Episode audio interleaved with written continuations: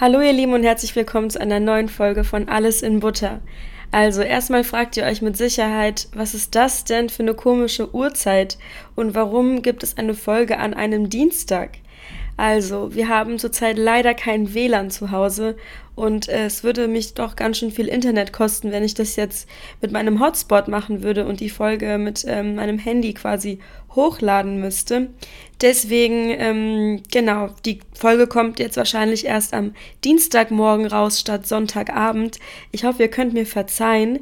Und ähm, genau, so ist das eben mit, äh, mit dem Internet in Deutschland.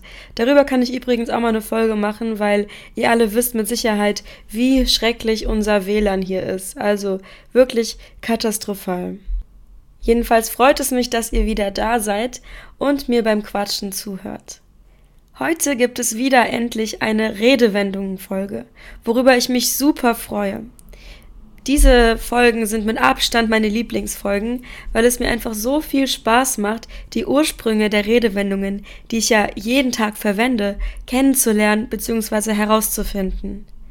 Also normalerweise ist das ja immer eine A1 bis A2 Folge, aber ich denke, dass jeder Deutschlernende und jede Deutschlernende etwas mit Redewendungen anfangen kann. Ganz egal, welches Niveau man hat. Das eigentliche Thema, über das ich heute sprechen wollte, war St. Martin und der Reformationstag.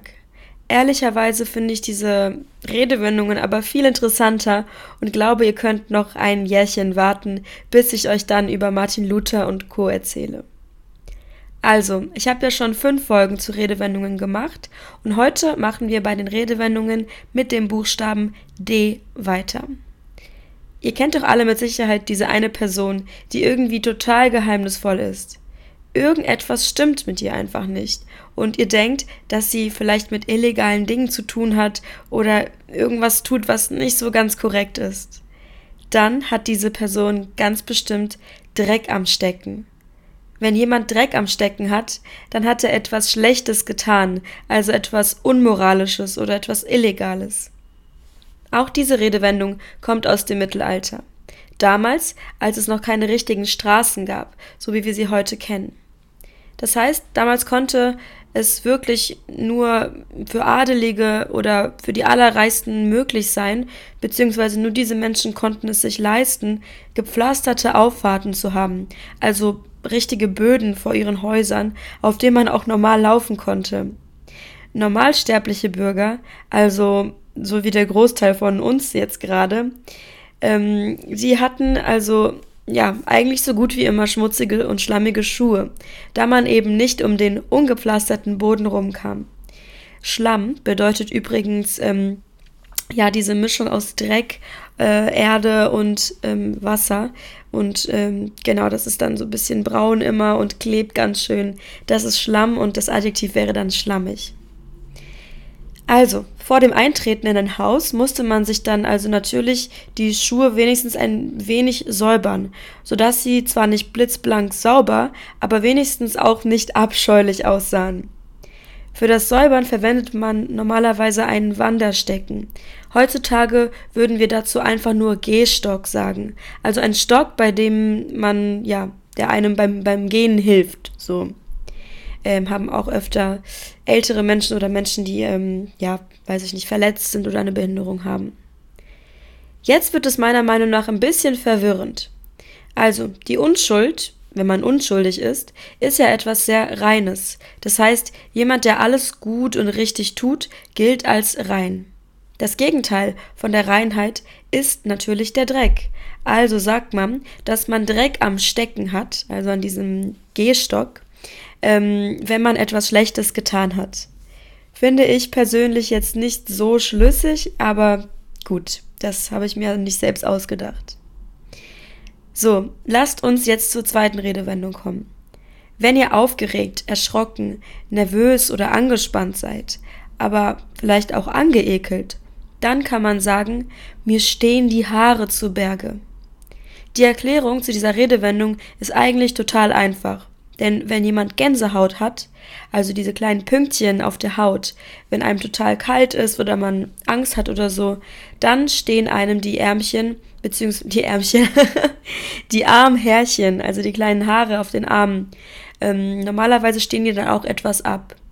Was ich nicht wusste, ist, dass sich die Kopfhaare auch ein wenig aufrichten. Interessant, oder? Bei Katzen zum Beispiel passiert genau dasselbe. Diese Redewendung kam sogar auch mal in der Bibel vor. Also wenn ihr mal irgendwie eine Ratte seht oder Schimmel oder weiß nicht, wenn ihr irgendwie Angst habt oder euch erschreckt, dann könnt ihr sagen, oh Gott, mir stehen die Haare zu Berge.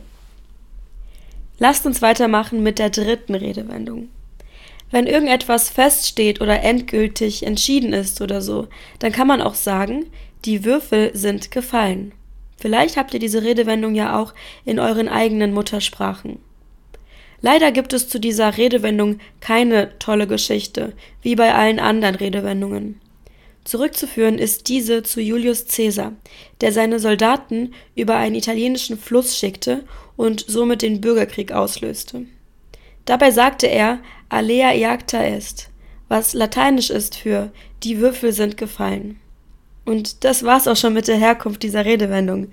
Also, wenn ihr das nächste Mal mit eurem Partner streitet, was ihr zu essen bestellen sollt und euch am Ende dann auf, keine Ahnung, Pizza geeinigt habt, könnt ihr sagen, dass die Würfel gefallen sind.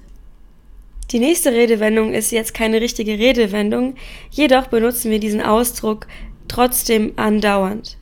Habt ihr diese eine Person in der Familie, die einfach anders ist, die immer auf Reisen ist, keine Kinder hat und einfach einen anderen Weg als die meisten in eurer Familie geht? Oder vielleicht seid ihr sogar selber dieser Mensch. Naja, dann seid ihr wahrscheinlich das schwarze Schaf eurer Familie. Normalerweise sind Schafe immer weiß, das wissen alle. Manchmal gibt es aber auch das ein oder andere Schaf, das nicht komplett weiß oder sogar schwarz ist. Ihre Wolle ist jedoch viel schwieriger zu bearbeiten, da man weiße Wolle ja in allen möglichen Farben färben kann und die schwarze Wolle eben nicht so. Also hat es auch ein bisschen eine negative Bedeutung, wenn man das schwarze Schaf ist. Ich finde es aber cool, anders zu sein. So, machen wir weiter mit der Redewendung Nummer 5. Der Apfel fällt nicht weit vom Stamm. Was soll das denn heißen? Wenn ihr genau wie eure Eltern seid oder ähnliche Verhaltensmuster aufweist, dann fällt bei euch der Apfel nicht weit vom Stamm. Mit dem Stamm ist der Baumstamm gemeint. Wenn ein Apfel vom Apfelbaum fällt, kann er ja gar nicht so weit entfernt liegen. Er muss also immer in der Nähe des Baumes oder des Baumstamms auffindbar sein. Und bei den Kindern, die ihren Eltern ähneln, ist es ähnlich. Sie sind wahrscheinlich nie sehr weit weg von ihnen. Machen wir weiter mit Redewendung Nummer 6. Es gibt doch mit Sicherheit diese eine Person in eurem Leben, die ihr einfach nicht mögt. Ein Kollege, der Busfahrer, der euch jeden Morgen zur Arbeit fährt, oder vielleicht sogar ein Familienangehöriger. Kann ja alles sein. Wenn ihr, wie gesagt, nicht der allergrößte Fan dieser Person seid, dann ist sie euch ein Dorn im Auge. Also zum Beispiel, Michael ist mir ein Dorn im Auge. Diese Redewendung kommt aus der Bibel. Gott sagt an einer Stelle zu Moses, dass er ein gewisses Volk vertreiben solle. Wenn dies nicht geschehe, würden sie ihm zu Dornen in den Augen werden, was ja sehr schmerzhaft ist. Ach so, so Dornen, das sind diese kleinen spitzen ähm, ja, Dinger an einer Rose, an denen man sich ähm, auch sehr oft und sehr leicht verletzt. Also musste das verhasste Volk von Moses vertrieben werden, und daher kommt diese Redewendung. Übrigens will ich auch nicht sagen, dass alles, ähm, was ich aus der Bibel ähm, entnehme oder so, die absolut äh, ja, die absolute Wahrheit ist. Ähm, ich gebe lediglich wieder, was ich im Internet so bei meiner Recherche gefunden habe. So, ihr Lieben, das war's auch schon mit der heutigen Folge. Ich hoffe, ihr konntet etwas mitnehmen und ich freue mich wirklich schon auf eine nächste Folge von Alles in Butter mit euch. Also diese Redewendungen machen wir total, machen mir, habe ich wir gesagt, machen mir total Spaß. Ähm, deswegen Genau. Ich möchte jetzt auch nicht allzu oft eine, eine Folge über sie machen, weil es ja auch nicht unendlich viele gibt. Und dieser Podcast soll ja noch ein paar Jährchen ähm, andauern.